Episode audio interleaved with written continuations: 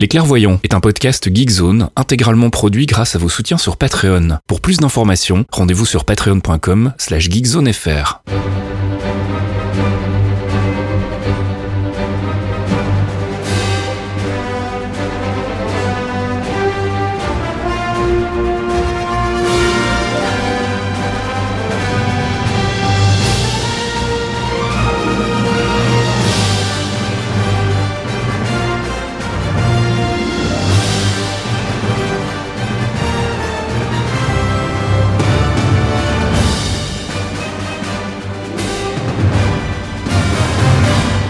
Bonjour à tous et bienvenue dans ce 83e épisode des Clairvoyants. Les clairvoyants. Before we get started, does anyone want to get out?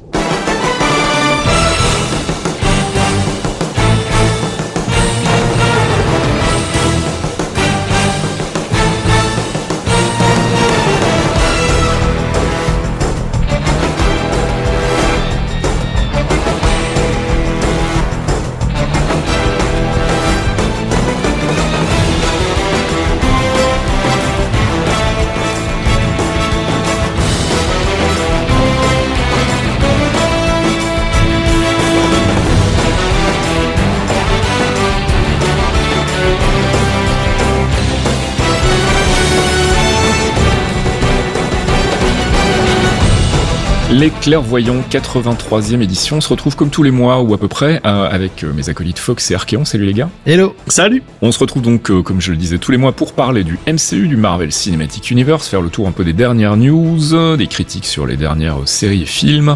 On fera aussi un focus, ça sera la deuxième partie de notre focus pour le film Eternals. On vous avait parlé le mois dernier des Eternals et des Celestials. On va vous parler ce mois-ci des Deviants et en particulier de Crow. On fera bien évidemment le tour de vos questions côté euh, courrier, on fera du théorie crafting, et oui, on parlera, on, est un peu obligé de Venom 2 et de cette fameuse scène post-générique. Euh, et puis bah voilà, on fera un Quantum Trip, un petit voyage dans le passé pour écouter un ancien épisode où on faisait des prévisions foireuses, et c'est à peu près tout. C'est déjà pas mal pour le programme de ce mois-ci. Je propose qu'on y aille tout de suite avec la rubrique True Believers. God, we haven't caught up in a spell, have we? The Avengers broke up. We're toast. Broke up? Like a band? Like the Beatles?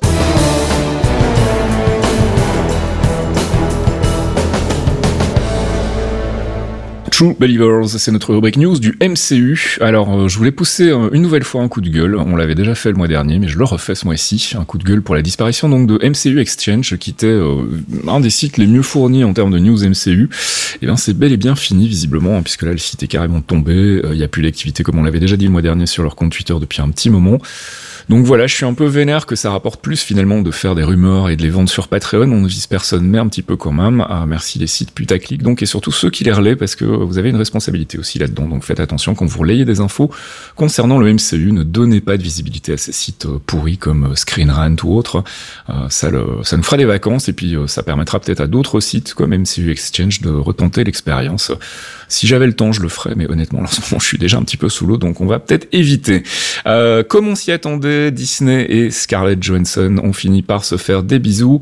Euh, ils ont trouvé donc un accord, un arrangement. C'était un peu ce qu'on avait prévu aussi. Hein, donc on rappelle très vite, euh, Fox, hein, le, petit souci, c'est que euh, il y avait une sortie Disney Plus qui n'avait pas été comptabilisée dans ce que touchait Scarlett Johansson. C'est ça, c'est-à-dire que Black Widow est sorti, puis ils l'ont sorti sur Disney Plus, mais Scarlett n'a pas touché d'argent pour la release de Disney Plus et elle estimait que c'était une perte de revenus vu qu'elle avait un pourcentage sur les sorties au box-office. Voilà, on vous l'avait déjà dit donc la dernière fois, c'est un combat de riches qui nous intéresse finalement pas beaucoup, et puis on se doutait, euh, c'était quasi sûr à 99% que ça allait finir par un accord, parce que c'est dans l'intérêt d'aucun des deux partis en fait qu'il y ait une décision, qu'il y ait une jurisprudence qui s'installe euh, par rapport à tout ça. Donc laissons le flou et puis gérons le truc au cas par cas en sortant les gros chèques. C'est ce qu'ils ont fait. Et donc bah depuis euh, il y a un nouvel épisode de Marvel Assembled qui est sorti donc qui nous raconte les tournages du coulisses de Black Widow sur Disney+. Sorti mercredi hier donc si vous écoutez le podcast le jeudi 21 comme normalement c'est prévu. Et puis grosse news aussi côté Disney puisque visiblement le retour au cinéma c'est pas encore prévu pour tout de suite et donc ils ont décidé de retarder plusieurs films de leur de leur ardoise et notamment euh, une grosse partie, si pas tous les films d'ailleurs de 2022, euh, à commencer donc par Doctor Strange qui était prévu initialement pour le 25 mars, date de mon anniversaire et qui maintenant est déplacé, remplace Thor Love and Thunder qui devait sortir le 6 mai, donc Doctor Strange 2 passe au 6 mai. Euh, Thor, le quatrième du nom, sortira lui pour sa part le 8 juillet et donc il repousse Black Panther Wakanda Forever au 11 novembre. Euh, donc visiblement, il y a aussi une date de sortie qui a été avancée pour euh, The Marvels, qui euh, sortira donc le 17 février 2023. Ant-Man and the Wasp Quantum Mania aussi été reporté, donc lui passe carrément à juillet 2023. Donc tout ça nous retarde un petit peu. Euh, et apparemment, donc il y a un, un film qui n'était pas annoncé, enfin en tout cas on n'a pas de titre pour lequel il y avait une date euh, et qui a été avancé donc d'une semaine au 10 novembre 2023. J'imagine que c'est le film Fantastic Four, mais bon, je mettrai pas ma main à couper non plus. Donc voilà, du retard à prévoir du côté euh, des films. Je sais pas pour vous, moi en tout cas, ça m'inquiète pas euh, outre mesure, parce qu'on a quand même beaucoup de choses à se mettre sous la dent côté série là qui arrive. Donc euh, je, je pense qu'on va avoir de quoi s'occuper. Que c'est pas ces quelques mois de retard qui vont changer grand chose. Ils ont, ils ont décalé aussi parce qu'il y a certains films qui auront besoin de reshoot et on Mhm. est en passe de, de, de voir arriver une énorme grève de la part des techniciens du cinéma. C'est vrai, oui, il y a ça. aussi. euh, qui a débuté il y a pas longtemps, euh, qui, qui, qui sont dans leurs droits parce que il il y a des problèmes de paiement, il y a des problèmes de, de, de tarifs, il y a des problèmes de risques Mm, mm. et de temps de travail, notamment euh, post-Covid, où pas mal de studios ont essayé de maintenir euh, une sécurité maximale, mais beaucoup l'ont pas l'ont pris un peu par-dessus la jambe. Du coup, il y a une très grosse grève au niveau de la et c'est pas la guilde des acteurs et des scénaristes ce coup-ci, c'est vraiment les techniciens, donc les Mhm. caméramens, euh, tout ça qui, qui travaillent dessus. Et donc, euh, je pense que Disney a décalé aussi parce qu'ils anticipent que ça Ouais, risque d'être des mois très très difficiles, notamment pour les séries aussi, qui sortent en plus court volume. Ouais, puis on n'est pas à l'abri d'une rechute Covid aussi, donc euh, enfin l'un dans Oui. l'autre, je pense qu'ils prennent la bonne décision en temporisant un peu.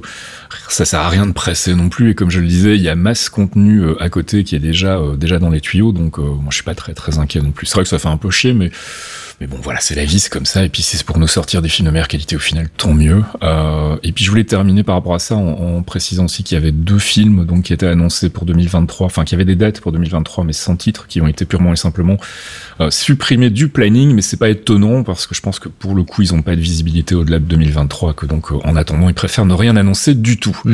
Voilà, donc ça c'était la grosse news côté euh, date. Euh, on vous rappelle qu'il y aura probablement du neuf et probablement du trailer euh, lors du Disney D, euh, Disney Plus D, euh, qui aura lieu le 12 novembre. On en reparlera dans le prochain épisode probablement.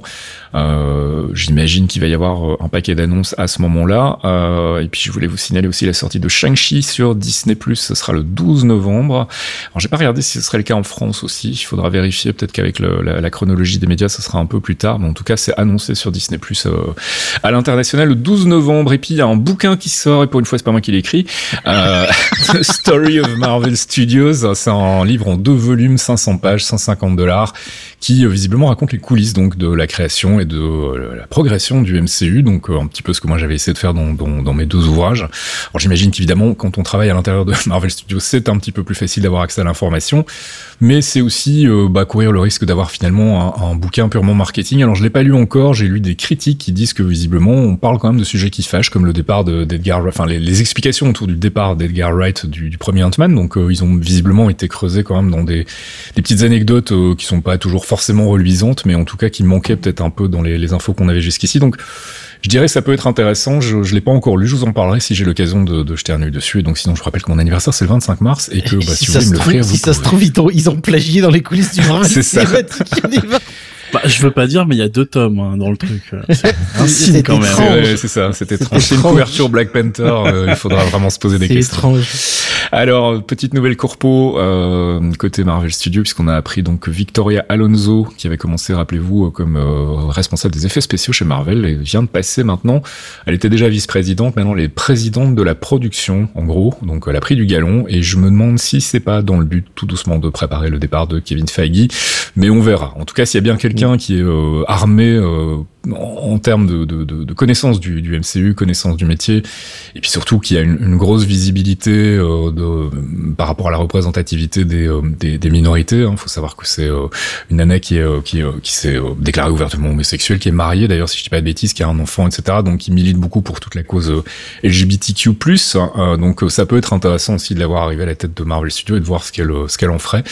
Mais voilà, pour le moment je spécule, on sait juste qu'elle prend du galon et qu'elle monte gentiment les échelons, mais on se dit que Tonton Faggy, il arrive peut-être en fin de course là et qu'il a peut-être envie de faire autre chose, donc euh, ça serait euh, probablement une bonne candidate à, à prendre la relève. Je sais pas ce que vous en pensez, mais Bah, je pense qu'il va, il va partir et comme il y a 20 ans, il va faire dans l'autre sens. Il va partir créer le Sony, euh, Univ- le Sony Marvel Universe. on en reparlera tout à l'heure, mais ça, ça me ferait beaucoup rire qu'ils prennent la place d'Amy Pascal.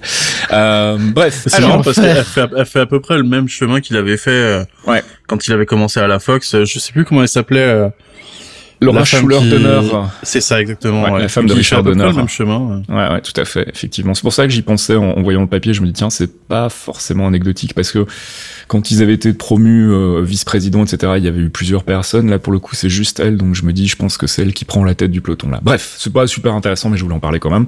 Euh, revenons au Marvel Cinematic Universe à proprement parler avec Eternals. C'était la première le 18 octobre dernier. Apparemment, le film fait 2h36. Et alors, euh, si vous ne voulez pas vous spoiler potentiellement une des scènes post-génériques, je vous invite à vous boucher les oreilles, je dirais, pendant les cinq prochaines minutes, voire moins. Euh, mais apparemment, il y a donc une, une post-gène qui aurait, euh, qui annoncerait l'arrivée d'Eros. Et alors, euh, je vous raconte pas qui ils ont casté pour Eros. Hein. Euh, c'est notre ami Harry Styles euh, de euh, One Oh, merde. Direction, c'est ça Je sais même pas qui c'est. Euh, Harry Styles, je sais C'est One Direction, hein. de euh, Je sais pas. Putain, on, Ouais. est tous, on est tous des vieux en fait. Mais moi, je, si Euh. même si j'ai rien contre ça, hein, s'il faut, il peut venir de One Direction, être un très Ah, bon ah. acteur, donc ça me. Mais Voilà, je, enfin, je crois que c'est ça. C'est encore Oui, à l'état de rumeur pour le euh, moment One parce que Direction. Ouais, c'est encore à l'état de rumeur pour le moment, mais il y avait eu déjà des annonces comme quoi il était euh, pressenti pour un rôle dans le MCU, et donc a priori on, on révélerait son personnage dans Eternals euh, à confirmer. Donc pour le moment, c'est Bah, pas il lui encore, euh, ressemble en fait, hein, c'est ça le truc. c'est que Bah, il a ce côté effectivement beau gosse super séducteur qui colle super Star bien avec Fox. le personnage d'Eros. euh, Enfin voilà Star Fox. Donc euh, je pense qu'on va. euh, Pour le coup, le casting est plutôt bien senti, on va dire. Mais ce Alors qui est que- marrant pour rebondir à ce que tu disais tout à l'heure sur la fermeture des sites de news euh, de MCU, c'est que là, t'es obligé d'aller chercher sur GQ quand même Eh ouais. pour avoir une annonce de casting. Bon, J'ai rien contre GQ, hein, mais euh, c'est eu- pas le genre de news qu'on trouve normalement Il y a là-bas. eu, il y a eu plusieurs tweets qui ont qui ont fait la mention, la même mention, et euh, il y a eu notamment, euh, bah, sans beaucoup parler de ça aussi sur Reddit, comme tu peux t'en douter, mais je voulais une source quand même un petit peu plus euh, fiable, on va dire, même si GQ ça reste un, ma- un magazine assez généraliste, j'avais quand même plutôt tendance à leur faire confiance. Donc voilà, on verra si ça se confirme. Euh, Guardians of the Galaxy Volume 3, puisqu'on parlait de casting, nouvelle annonce casting qui a fait trembler ici euh, tout le monde chez les clairvoyants, puisque Warlock, ça y est, c'est confirmé. Il arrive, on s'en doutait un peu, il était euh, teasé à la fin de Guardians of the Galaxy Volume 2, il arrive dans le volume 3, et euh, l'acteur qui va l'interpréter est un acteur qu'on connaît pour... euh, moi je le connais pour son film avec Jennifer Aniston, là, où la, famille en vacances, je sais Ah, les comment ça s'appelait là. Les Miller, Oui. voilà. Euh, Will Poulter, donc je revenais pas sur son nom, qui a donc été casté par James Gunn pour euh, jouer le rôle de Warlock, qui aura donc visiblement un rôle important euh, dans Guardians of the Galaxy 3. On n'en était pas trop sûr, hein, on s'était posé la question à un moment de savoir si finalement cette petite euh, cette petite scène post-générique euh, était pas juste là pour faire plaisir aux fans sans plus. Euh, non, non, visiblement, donc il a bien décidé d'intégrer euh, Warlock dans le le- l'arc narratif des Guardians. Alors évidemment, la question que tout le monde se pose, c'est euh, Warlock sans les pierres de l'infini, parce que c'est souvent à ça qu'on l'associe, mais il a quand même une histoire assez conséquente dans les comics en dehors des pierres de l'infini, euh, Warlock. On vous en parlera un jour. Je pensais le lancer, tu vois, je voulais te lancer en douceur sur un début de focus pour que tu puisses déjà te mettre un peu dans le bain, mais euh, ok. Non, effectivement, c'est- on vous oui, fera un voilà, ils ont changé sa genèse, ils ont changé sa genèse puisque là c'est un, c'est apparemment un être créé euh, de toutes pièces. Mhm. Normalement, Adam Warlock est, alors c'est c'est la phrase consacrée, mais c'est quand même l'un des mecs les plus puissants de, de- chez Marvel et l'un des plus relous parce qu'il il peut se diviser en alter ego pour devenir euh, l'une des plus grosses sources d'emmerde de. C'est un peu Dr. Jekyll et. Mr. Hyde version euh, ça. comics Marvel, quoi. Ouais, C'est c'est un peu Dr. ça, Hyde et. Mr. Hyde en fait plutôt. Oui, c'est ça. Ouais, un peu ça aussi. euh, vraiment la merde, quoi. Donc quand on va avoir Wizard, ça va être fabuleux. Euh, au secours, je, je vous prépare un focus. je préparerai un focus. Guardian, tu peux nous rappeler la date, s'il te plaît, que je procrastine jusque là. Le 5 mai 2023. Donc ça va, on a encore le temps de préparer ça. Bah, de Fox préparer ça. Moi, je serais malade. C'est sur mon, sur mon calendrier. C'est le Non, lendemain mais- de mon anniversaire, donc j'aurai la gueule de bois, je pense. C'est C'est ça, ça, je pourrais c'est pas. ça, c'est ça. Tu Désolé. pourras pas, t'auras piscine. Moi, je vais procrastiner d'ici là. Donc, du coup, si vous voulez, euh, si vous voulez des infos, ben, euh, allez lire des comics. Hein. Arkeo vous fait de très bonnes recommandations. Bref, on vous fera un focus euh, en temps et en heure sur le personnage, mais sachez déjà que le fait qu'il n'y ait pas les pierres de l'infini n'est pas vraiment problématique. Le personnage a largement de quoi faire sans ça. Donc euh, je suis assez curieux d'ailleurs de voir ce que va en faire James Gunn. Mais pour revenir rapidement sur le casting, j'aime beaucoup euh, Will Poulter, c'est un acteur que j'aime bien. Mais c'est vrai, quand il l'a annoncé, euh, je, je me suis dit, putain, mais c'est con, ça ferait un super Nova, quoi. Hum, aussi, ouais, ouais, ouais. Mais euh, je suis chaud quand même, hein, je suis chaud quand même. Nova, euh, dont on reparle beaucoup en ce moment. On en avait parlé le mois dernier. On en reparle dans les rumeurs là de nouveaux projets qui seraient en développement. Je suis, je suis quasiment certain que ça fera partie des annonces euh, de- de- des projets euh, pas encore révélés, mais on verra. Euh, passons à Hawkeye. Euh, On a eu un nouveau mini trailer et une bonne nouvelle puisqu'on aura droit à deux épisodes. Yeah. euh, le premier jour de diffusion, donc deux épisodes d'une heure avec euh, Hawkeye qui s'annonce bien, bien, bien, bien fun. En tout cas, le, le trailer donne envie. Je suis vraiment curieux d'avoir enfin, je sais pas, un traitement un peu plus euh, street level, comme on dit, euh, au niveau de la rue dans, dans le Marvel Cinematic Universe. C'est vrai qu'on n'a pas vraiment encore eu droit à ça, donc euh, et puis ça a l'air bien, bien, bien, bien rigolo. Donc, euh, Mais c'est marrant comme t'as occulté les séries Netflix pour le côté street level. non, je les ai pas occultés, mais Tu n'es, maintenant, tu n'es vraiment pas très sympa. Maintenant qu'on est quasiment qu'on est quasiment certain que c'est pas du tout intégré, euh, c'est Ah vrai oui, que oui, bah, ça. du coup ça manque quoi en fait parce qu'on a plus du tout ces quatre séries euh, plus cette série chorale pour pour euh, faire le, le côté un peu au niveau de la rue. Donc c'est le 24 novembre les deux premiers épisodes de Hawkeye sur Disney+. Donc euh, on en reparlera d'ici là. Je sais pas si on aura déjà eu l'occasion de les voir pour le prochain épisode, j'en doute. Donc ce sera plutôt pour l'épisode du mois de décembre. Secret Invasion, pas grand chose de neuf. On sait juste que le tournage a commencé puisque Samuel L. Jackson a posté une petite photo sur Instagram pour dire que c'est parti. Et puis une annonce un peu étonnante. euh, visiblement, euh, Marvel plancherait sur un potentiel spin-off de WandaVision avec Agatha Harkness, donc euh, Catherine Hahn. Euh, alors je dis spin-off de WandaVision parce que c'est dans cette série-là qu'elle est apparue, mais ça sera pas forcément thématiquement un spin-off de WandaVision. Disons que la grosse nouvelle, c'est que donc a priori, ce serait une série euh, euh, qui serait à nouveau chapeautée par euh, Jack Sheffer, donc qui avait déjà bossé sur WandaVision, qui avait aussi bossé sur le scénario de, Black Widow. Euh, voilà, moi c'est une nouvelle qui me fait plaisir parce que j'aime bien, euh, j'aime bien Catherine Hahn et ça me ferait plaisir de la revoir, mais j'aurais préféré la revoir dans un autre contexte, peut-être plutôt que dans sa série à elle. Est-ce que ça va être l'occasion pour Marvel de voyager dans le temps à nouveau scénaristiquement en tout cas et d'aller nous raconter l'histoire des sorcières de Salem? Je sais pas, ça peut être intéressant. Ça vous branche ou pas du tout ce projet? Moi, ça me branche totalement pour le coup. Parce que on peut, on peut, on peut carrément reprendre euh, à la série à la fin de WandaVision où elle vit dans cette petite vie parfaite, dans ce petit personnage parfait, Hmm. et la voir refaire surface. Bah ouais, mais moi j'aurais bien voulu voir ça dans Doctor Strange, tu vois, ça m'aurait semblé plus logique, euh, plus organique en tout cas, mais bon, c'est Mhm. pas impossible que ça se passe quand même, hein. je veux dire, on pourrait très bien Mhm. la voir dans dans Doctor Strange et qu'elle embraye ensuite sur euh, sur sa euh, sur sa série à elle, euh, Pas why faux. not quoi. Thomas, tu voulais dire un truc? Oui, juste que j'étais présentement en train de porter un t-shirt It was Agatha all along, donc je vais dire que je suis plutôt chaud. J'ai le même. Ah, les fanboys. Je, vois- je vois que suis été faire ses emplettes sur QWERTY il y a pas longtemps. Exactement. Voilà. Exactement. Bref, on termine les news avec euh, une, une info qui était euh, qu'on avait passé sous silence, on l'avait un peu oublié, mais je voulais juste en parler parce qu'on l'a pas encore fait, mais c'est pas tout nouveau. C'est donc le lancement d'une branche dédiée à l'animation au sein de Marvel Studios. Euh, visiblement, donc ils sont euh, ils sont chauds bouillants pour continuer à faire de l'animation. Alors on va en reparler justement dans la rubrique suivante euh, par rapport à Wadif et notre sentiment sur la série euh, en général vu que maintenant elle est terminée. Mais euh, pourquoi pas euh, J'ai envie de dire euh, pourquoi pas. Maintenant, je, voilà, pour le moment leur, leur première incursion dans l'animation, euh, d'un point de vue technique, encore une fois, rien à dire. C'était vraiment très très bien. Après, d'un point de vue scénaristique et d'un point de vue narration. Euh, j'ai pas été particulièrement soufflé, j'ai même été franchement déçu d'une bonne partie de ces épisodes. On va en reparler dans, dans la rubrique suivante, mais donc voilà. A priori, ils vont mettre le focus sur l'animation, donc je suis curieux de voir ce qu'ils vont lancer comme projet. Et si pour le coup, ça va être des projets euh, connectés au MCU, ou si ça va être euh, euh, un peu à, à l'instar des Walif, quelque chose d'un petit peu décorrélé, euh, tout est possible. Like in Footloose, the movie? Exactly like Footloose. Is it still the greatest movie in history? It never was.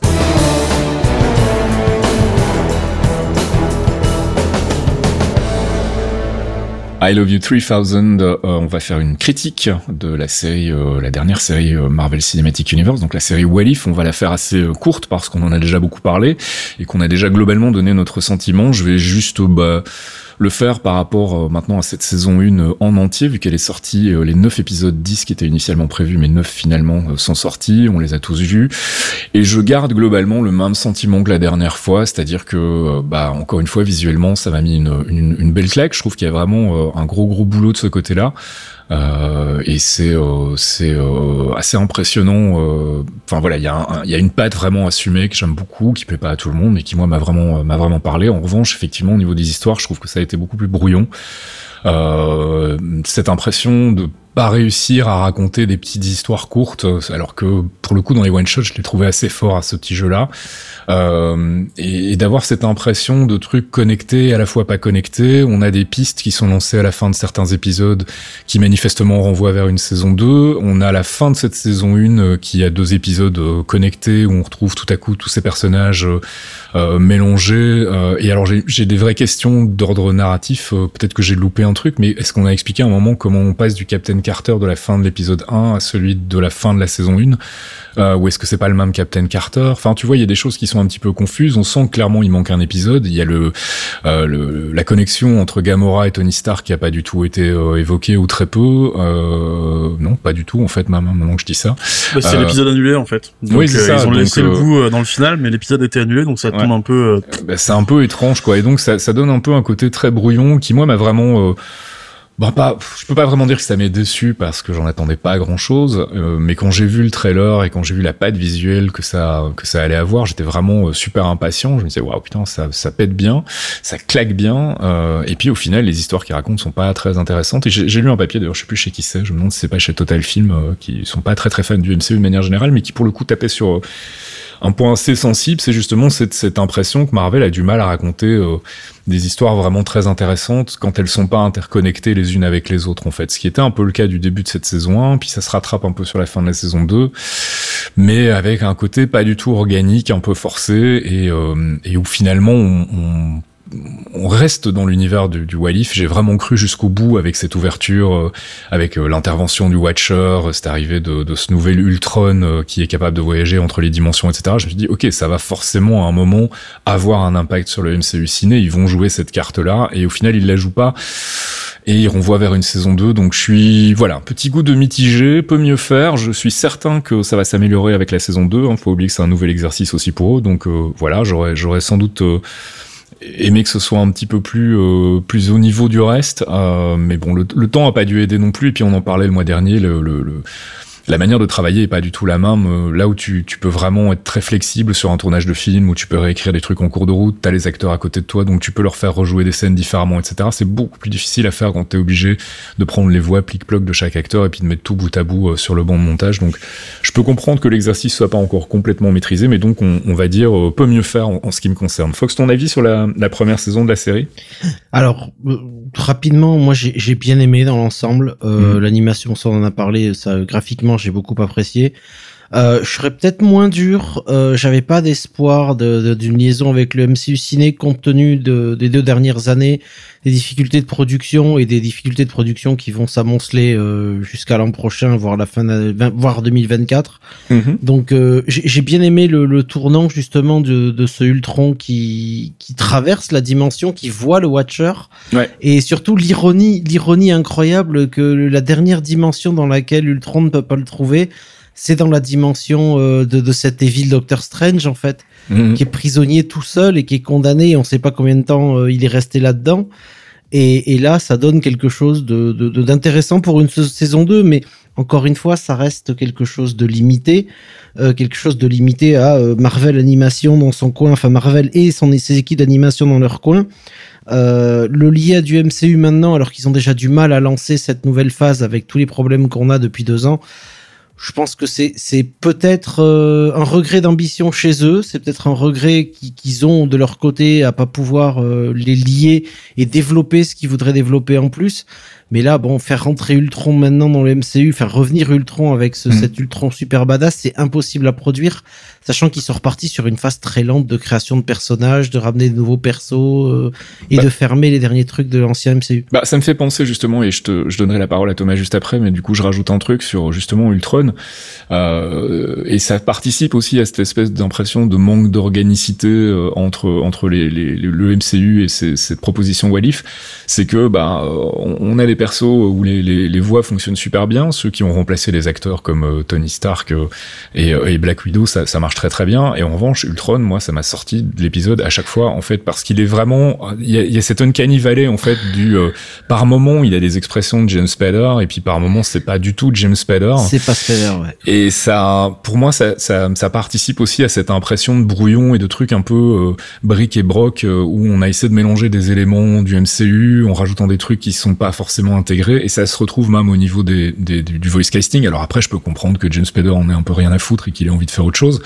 Pareil pour Robert Downey Jr., mais mais au final, c'est vrai que ça joue aussi peut-être dans cette, sensation que j'ai eue de, de, pas vraiment euh, adhérer à, enfin de pas trouver de cohérence en fait dans cet univers. Toi, Thomas, t'en as pensé quoi? Moi, je reste ce que j'avais dit le dernier. hein, c'est au niveau de la technique, c'est irréprochable. J'aime beaucoup. S'il y a un, un bouquin d'artwork qui sort que je je pense que je le prendrais. Carrément. Le, ce qui est des voix, alors il y en a certaines qui me dérangent, mais je trouve que dans l'ensemble ça passe assez bien. Ultron par exemple m'a pas choqué parce que je me suis vite mis dans la tête que c'était un mélange d'Ultron et de Vision et que c'est pour ça que Mhm. des fois on avait des sautes dans le ton. Bon, je suis passé à côté. Mais euh, pour moi le plus gros problème c'est qu'à mon avis il manquait de d'une tête pensante pour gérer la partie scénario. Je pense que ça a été géré comme un projet à part. Mhm. Ils ont pioché des éléments euh, un peu partout. Il y, a, il y a énormément de trucs qu'on retrouve dans les comics, par exemple. Euh, mais il manquait, à mon avis, euh, une ou deux personnes derrière pour amener un peu de cohésion ou, ou apporter des éléments frais. Je, je sais, je sais pas trop, mais je pense que le, le plus gros problème et le truc sur lequel ils vont devoir travailler, c'est vraiment sur la partie hauteur. Tout à l'heure, on disait qu'ils allaient ouvrir un studio d'animation. Mhm. Moi là-dessus, je suis vraiment pas inquiet parce que comme on le disait, la technique elle est dingue. Mais euh, pour ce qui est de l'écriture, là, euh,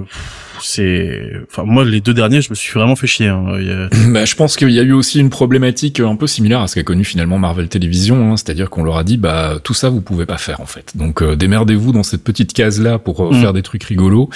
Et euh, je serais pas étonné que le processus ait perdu. Enfin, on a quand même lu beaucoup de papiers euh, disant euh, ah on leur avait proposé ça et puis ils nous ont dit bah en fait ça on va le, on va le faire dans un film. On leur avait proposé ça et puis ils nous ont fait bah ça c'est en fait la trame d'un film. Et donc je pense qu'il y a dû y avoir beaucoup de pertes de temps aussi à ce niveau-là, ce qui a probablement euh, provoqué un peu de, retard dans le projet, qui a fait que ça a dû être un petit peu bâclé sur la fin. Euh, Enfin voilà, je spécule, hein, mais je, pense que c'est pas complètement délirant de penser ça. Euh, tu sens que vraiment il y a des moments où on aurait peut-être pu se permettre un petit peu plus de folie, mais que c'est probablement des, gimmicks ou des choses qui se réservent pour les films. Donc effectivement, travailler dans ces conditions-là, t'as pas la même liberté qu'un scénariste d'un long métrage MCU, et ça a dû probablement peser dans la balance. Mais le parallèle avec Marvel Télé est intéressant et je pense que ce qui va, c'est ce qui va s'arranger quand ils vont faire le studio d'animation. C'est que bon, on l'a beaucoup critiqué, mais Marvel Studio, Marvel Télé, pardon, avait, euh, avait Jeff Lubb à la tête qui permettait de faire le lien ou pas, Ouais. du coup, euh, avec Marvel Studio. Là, pour le coup, c'est Marvel Studio qui crée un studio d'animation pour euh, ce genre de projet. Je suppose qu'il y aura quelqu'un à la tête du studio, justement, qui pourra aussi servir de, bah, d'intermédiaire, quoi, de, de, de Et- porte d'entrée entre les deux pour faire des échanges sur, euh, Qu'est-ce qu'on a le droit de faire ou pas. Et d'ailleurs, à mon avis, les échanges devraient plutôt aller dans le sens directement Marvel Studios devrait leur filer une liste de, de, de- bah Mm. nous on a prévu ça, Ouais, ouais, tout le reste, vous pouvez y aller plutôt que ça soit l'animation qui vienne et disant oh, on a commencé à travailler là-dessus pour se prendre un, un coup de bâton. euh. Peut-être que c'est quelque chose qu'ils ont pas anticipé en fait. Hein, ce Ouais. côté, euh, en fait, on a on a confié à des scénaristes euh, ce boulot et finalement ils sont revenus avec des idées qui sont aussi bonnes que celles de nos longs métrages. On est un peu dans la merde. Je je serais pas surpris qu'ils aient pas anticipé le truc quoi. Moi, enfin personnellement, j'y aurais pas pensé non plus. Tu vois, je me serais dit, euh, je file un bac à sable à des à des scénaristes. Ils ont ils peuvent faire tout ce qu'ils veulent sauf ce qu'on va faire dans les films.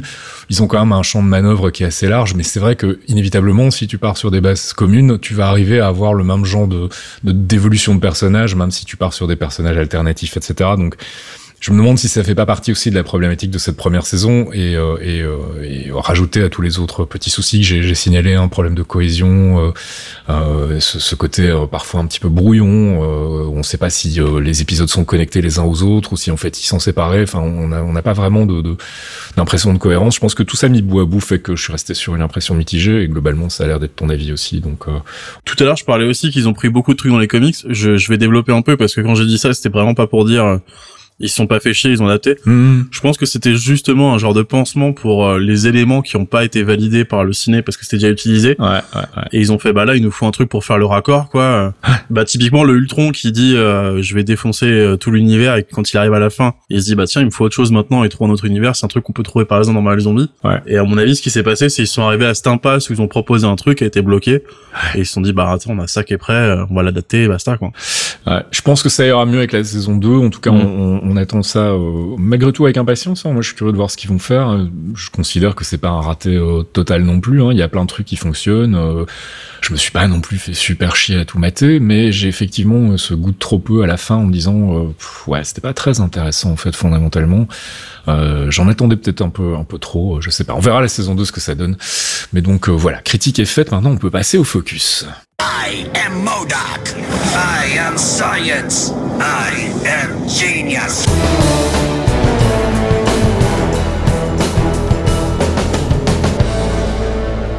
I Am Science, c'est notre rubrique focus sur un personnage, une organisation, un art des comics. Le mois dernier, on vous a parlé des Eternals et des Celestials. On va vous parler comme promis ce mois-ci des Deviants, des Déviants, avec notamment euh, le Déviant en chef, on va dire ça comme ça, euh, notre ami Crow, mon cher Fox. Alors ça date de quand? Forcément, on se doute que ça a apparu en même temps que les, les Eternals, vu qu'ils sont indissociables. C'est ça. Euh, alors les, les Deviants et Crow ont été créés en même temps que les Eternals par un certain Jack Kirby qu'on connaît Mhm. bien ici. Ils sont apparus pour la première fois en juillet 1976 dans le numéro numéro 1 de The Eternals. Ah oui. Euh, Crow était évidemment ce- dans ce même issue, donc de, de juillet 1976. Alors au risque de se répéter un petit peu, on va quand même vous expliquer l'histoire des Deviants, même si comme on vient de le dire, elle est euh, inévitablement euh, un peu identique à celle des Eternals. Voilà, l'origine des déviants, elle est très très similaire à celle des Eternals. Ils ont, ils sont la- l'autre face de la pièce, le côté sombre de la création des Celestials, héritant de tous les défauts et mutations physiques qui, qui font grandir une haine déjà présente pour pour ceux qui sont leurs cousins les plus directs, en fait, les Eternals tout simplement. C'est en gros les Eternals ils sont tous beaux, tous jolis, et les Deviants sont tous laids et, C'est ça, pas, et c'est pas très c'est bien le foutus quoi. fond de la poubelle. C'est ça. C'est la boîte de pétri, ils ont, ils ont vidé le truc. Donc, malheureusement, ben, suite aux manipulations génétiques des Celestials, les déviants, ils ont tous des mutations différentes. Ils sont également très religieux et ils vénèrent Tiamut, qui est le, le Celestial qu'ils prennent euh, pour leur créateur et qu'ils vénèrent vraiment comme un dieu. Mhm. Et ils ont des lois et des rituels extrêmement violents, comme la purge, euh, la purge des mutés qu'ils considèrent faibles ou trop proches des Eternals, et un truc assez basique de combat de gladiateurs, à mort évidemment pour euh, pour prouver qui est le plus fort. Quoi. Ils ont des hobbies très sains donc. C'est très romain en fait. euh, très tôt, ils vont établir une capitale sur Terre, dans le royaume euh, maintenant perdu de Lemuria. Mhm. Leur évolution beaucoup plus rapide évidemment que, que celle des hommes va leur permettre de prendre le contrôle de quasiment toute la planète et de sa population. Mais leur règne, euh, il va être un petit peu interrompu par l'intervention des Eternals, évidemment, qui vont réussir à, à les freiner. Mais Mhm. c'est aussi celle des Celestials euh, qui, eux, vont venir avec une solution un peu plus radicale, qui est un cataclysme gigantesque qui va transformer la planète, qui va raser la capitale de Lemuria et quasiment éteindre la race des déviants, en fait. D'accord. Eux, ils ont la gommette et c'est fini. Hein, donc, euh. Dans les rangs euh, militaires des déviants, on va y trouver le général Crow, qui lui est un, est un grand combattant et un très fin stratège, euh, mais il est différent du reste de son peuple en fait. Ses mutations lui offrent une, une quasi-immortalité déjà, ce qui n'est pas forcément le cas de tous les déviants, mais il a aussi la capacité à changer de forme, euh, de corps, de visage, tout ce que tout ce qu'on veut. Euh, ses véritables traits sont jamais présentés euh, parce qu'il n'a pas les mêmes traits déjà qu'un autre déviant et il se rapproche un peu trop des Eternals en fait. C'est plus un Eternal physiquement qu'un qu'un déviant, ce qui va forcer Crow à le cacher à ses congénères et donc à, à adopter une forme qui n'est pas sa véritable forme. D'accord, en fait, donc son côté euh, laid, euh, démonique, euh, c'est pas sa vraie forme. Sa vraie forme, elle, elle est plus proche de, de- de- d'un humain normal, en fait. on, va dire, on sait pas trop vu qu'on l'a jamais vu, mais Hmm. de base il a des traits très communs aux, aux Eternals. Parce que du coup, Euh, ça ouvre des perspectives sur qui, qui, enfin, ouais, ça ouvre des perspectives Oui. scénaristiques intéressantes. Bien Mais sûr, je veux pas rentrer dans les détails change-forme. Ouais. Alors Euh, ensuite, donc il va y avoir cette grosse, euh, cette grosse apocalypse, on va dire. C'est ça, le cataclysme des Celestials. Euh, il va être l'un des rares survivants euh, de son peuple. et Il va, il va vivre extrêmement longtemps caché. Il va utiliser ses capacités de métamorphe euh, pour semer la peur chez les humains, ce qui va lui valoir euh, des surnoms comme celui d'être le dieu Pluto, euh, donc Pluton pour les, les francophones, ou encore le diable en personne. Tu vois, des, des cornes, voilà. On y arrive. oh putain, JPP de toi. Et pendant cette période, justement, où il va faire peur aux humains, on va le prendre pour le diable et tout ça, il va rencontrer Tena, donc la leader des Eternals sur Terre.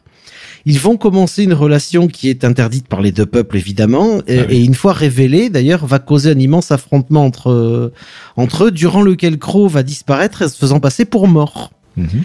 Il va partir une nouvelle fois pour vivre caché dans un coin, euh, mais mm, il va maintenir un contact distant avec Tena pendant plusieurs siècles, jusqu'au milieu du XXe siècle, euh, où il va reprendre le rôle de général sous les ordres de Brother Todd, euh, le leader de- du peuple des, le nouveau leader des- du peuple des, des déviants en fait. D'accord. Brother Todd pour pour qu'on s'y fasse, c'est c'est Todd, euh, ça s'écrit T-O-D-E, mais ça s'écrit aussi Todd, euh, T- T-O-A-D, parce qu'il a quand même une grosse tête de crapaud vert, pas forcément très sympathique. Euh, et lors d'une mission pendant la guerre du Vietnam, il va tomber sur Tena, euh, qui, qui, est, euh, qui est sur place aussi. Les deux vont brièvement reprendre leur relation là où elle s'était arrêtée, ce qui va donner naissance à des jumeaux.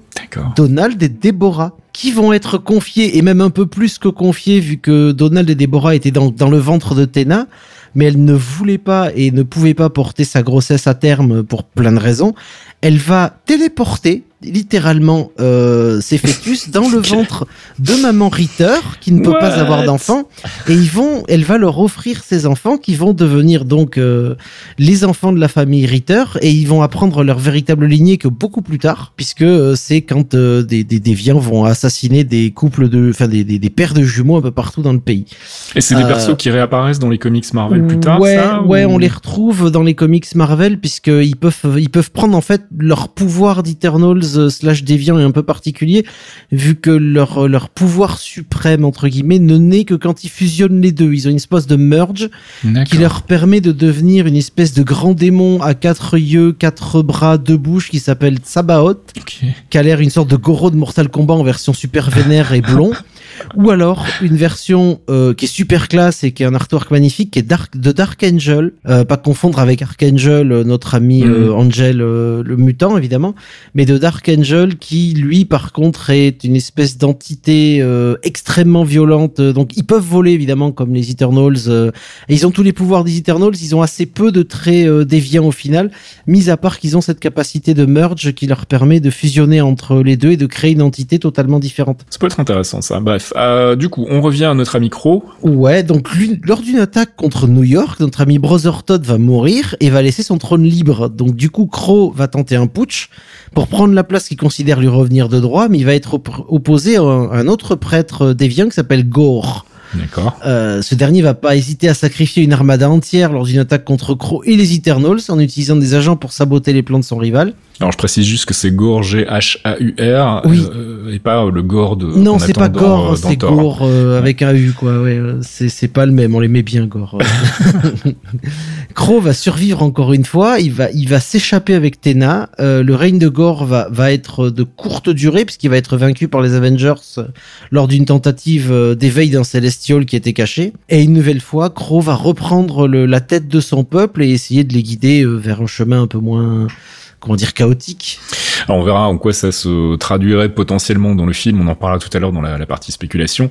Euh, mais j'invite Thomas donc maintenant à venir nous faire ses recommandations de lecture. Et en fait, bah, on va juste commencer en leur disant de reprendre les recommandations qu'on a fait le mois dernier, les trois volumes, enfin les trois arcs Eternals de trois années différentes. hein. Il y avait euh, 76, 2006 et 2021. Vu que forcément ça parle des Deviants, mais alors tu voulais rajouter quand même malgré tout une recommandation ce mois-ci? Oui, alors ouais, j'ai pas fait le feignant, c'est vraiment juste qu'à mon Non, avis, non, non, euh, c'est logique. si vous avez lu le celui de 76 surtout, je pense, euh, va va surtout coller avec euh, avec la partie déviant. Je vais aussi en profiter pour caler, euh, si vous êtes déjà à jour sur ce que j'ai recommandé le mois dernier, le site de Comic Book Herald, Mhm. qui fait des, on en parle souvent de lui, hein, qui fait des Ouais, ouais. des reading orders, en fait des listes de lecture euh, vraiment centrées sur les sur les personnages. Et il en a une autour des Eternals sur lequel on peut retrouver les œuvres pour les déviants. Donc typiquement, il y a un arc avec Thor que j'ai pas conseillé parce qu'il est pas fondamentalement intéressant, sauf pour quelques issues où on parle de- des déviants et vous pourrez le trouver dedans. Mais sinon, j'ai rajouté, euh, alors je l'ai rajouté alors que ça ne parle ni d'Eternals ni de Déviants. C'est euh, Thanos Rising en fait, parce que Thanos pour le coup est, euh, alors c'est un cas particulier parce qu'il est plus proche des Eternals, mais il a le gène déviant en lui. Donc euh, on parlait tout à l'heure de Brother Todd par exemple, qui est une espèce de, de, de grenouille verte. C'est littéralement Thanos avec euh, 300 kilos de graisse en plus et en vert. Ils ont la même gueule. Et donc du coup Thanos Rising, ça a été écrit par Jason Aaron, c'était dessiné par Simone Bianchi. Euh, c'est un arc de 2013 où en fait on va suivre bah, le- le- la vie. Vraiment quand je dis la vie, c'est le sens littéral, parce qu'on va de la naissance jusqu'à l'âge adulte de Thanos. Et on va apprendre pourquoi il est devenu comme ça, d'un petit enfant sage. très doué en mathématiques et plutôt pacifiste pour le coup, en euh, personne qui aura décimé la moitié de l'univers en claquant des doigts. Thanos Rising donc en 2013 et puis donc n'hésitez pas à aller euh, lire les arcs sur les Eternals qu'on vous a conseillé le mois dernier. Je les remettrai euh, dans le billet qui accompagne cet épisode de podcast pour que vous n'ayez pas à chercher par vous-même. Merci euh, Fox et merci Thomas pour ce focus et ces recommandations. Jarvis, drop my needle.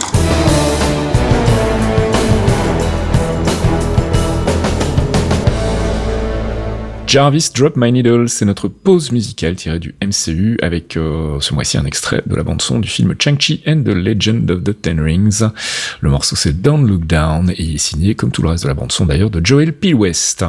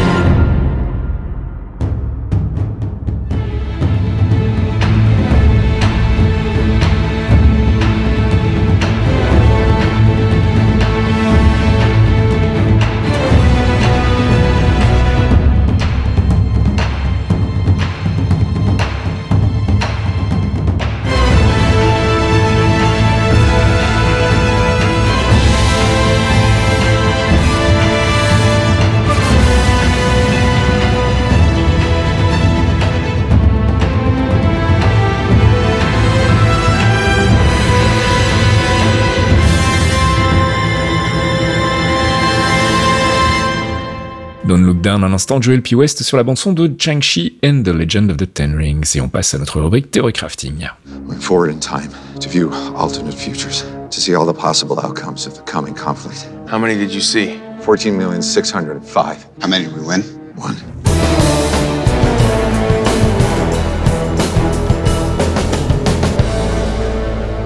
Avengers, c'est pas l'heure, c'est notre rubrique récap, théorie crafting et spéculation. Je vous propose qu'on fasse d'abord notre dernière prévision en ce qui concerne Eternals. Euh, je vais faire un petit récap de ce qu'on sait de l'intrigue et vous me vous m'arrêtez si j'oublie des trucs, mais globalement, ce qu'on a pu tirer des trailers, c'est que donc euh, le snap de Thanos, ou plus exactement, si j'ai bien compris, le desnap de Tony Stark a euh, généré en quelque sorte le réveil euh, des déviants, donc des Celestials, donc des Eternals. Tout ce bon monde s'est réveillé et donc les Eternals visiblement se sont rendus compte que les déviants avaient des projets pour la planète Terre qui n'étaient pas super cool et ils ont décidé donc d'intervenir. En tout cas, ils ont été incités à intervenir par les Celestials.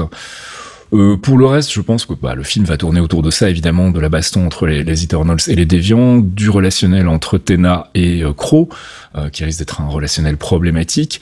Euh, et pour évacuer la scène post-générique dont je parlais tout à l'heure, donc attention, hein, full spoiler potentiel si vous écoutez ça et que vous voulez pas vous gâcher potentiellement des surprises pour Eternals, je vous conseille d'arrêter l'écoute maintenant et de revenir plus tard. Euh, la scène post-générique donc euh, avec Harry Styles, il y a deux possibilités. Soit c'est un gros clin d'œil rigolo, euh, un peu à la mode euh, Man in Black, tu vois, en disant bah en fait Harry Styles depuis toujours c'est un c'est un Eternals et c'est Star Fox en fait et c'est la raison pour laquelle il a autant de succès. Ou alors ça peut être effectivement l'ouverture vers l'arrivée du personnage dans le MCU, le personnage de Star Fox, mais j'ai vraiment l'impression que maintenant qu'il y a plus Thanos, une fois qu'on aura plié la page Eternals, euh, je suis pas certain qu'il ait vraiment encore un grand intérêt. Euh, donc je, je sais pas trop, je, je sais pas trop par rapport à son, son arrivée, ce que ça in- indique pour la, la, la suite euh, du, euh, du MCU. En revanche, une chose qui est quasiment certaine, enfin en tout cas pour moi, c'est qu'on va avoir la, la- le début, ou en tout cas l'introduction des premières notions concernant les mutants dans ce film Eternals. Euh, je pense que le, le déclenchement du gène X, ce genre de truc-là, va être euh, clairement euh, hinté, euh, si pas plus, dans le film. Euh, je serais pas surpris qu'on ait euh, l'arrivée des premiers personnages mutants, euh, si pas dans le film, dans une scène post-gène, mais au moins une mention en tout cas et un, un début, euh, un début de préparation de terrain pour euh, pour les mutants. Je sais pas ce que vous en pensez par rapport à l'arrivée du X. Moi, ça me paraît quand même relativement inévitable. Inévitable, je pense pas. Euh, Une piste, oui, certainement. Euh, Peut-être qu'il sera euh, raconté ou expliqué à un moment par notre token caractère préféré Black Knight. Euh, mais euh, Basile notre token exposure, bah, Basile Exposition, comme l'appelle Archeon, mais euh, je, je, c'est une possibilité, oui, parce que C'est quand même la meilleure euh, porte d'entrée pour euh, pour euh, introduire le, le, le concept en fait. Hein. Et, euh, je me dis que Oui. s'ils le font pas ici, euh, ça sera pas dans Spidey, ça sera pas dans Doctor Strange, ça sera pas dans Thor. euh, et puis quelque part, je préférerais une introduction euh, par le biais des Eternals, euh, peut-être même limite en mode en fait euh, le gène était là depuis toujours et il est seulement déclenché maintenant, ce qui me dérangerait beaucoup moins par exemple que l'arrivée des mutants par le biais du multivers où on dirait bon en fait ils ont toujours existé dans un univers parallèle mais on va les rapatrier dans cet univers-ci parce que ce sera plus simple, je trouverais ça un petit peu pauvre narrativement.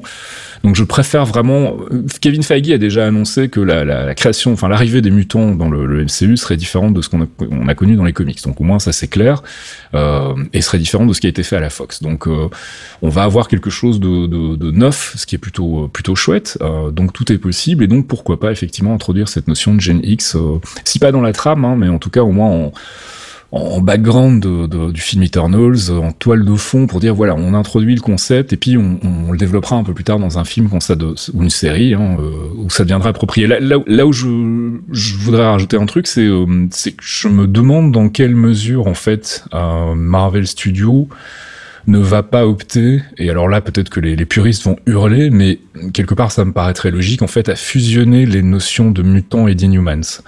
Euh, J'y réfléchissais tout à l'heure en fait en préparant la conduite, et je me dis finalement en fait les mutants et les inhumans dans les comics, leur origine elle est relativement similaire, c'est juste que la source est pas la même. Donc si je dis pas de conneries, euh, les mutants, l'origine c'est les Celestials, euh, et c'est des expérimentations.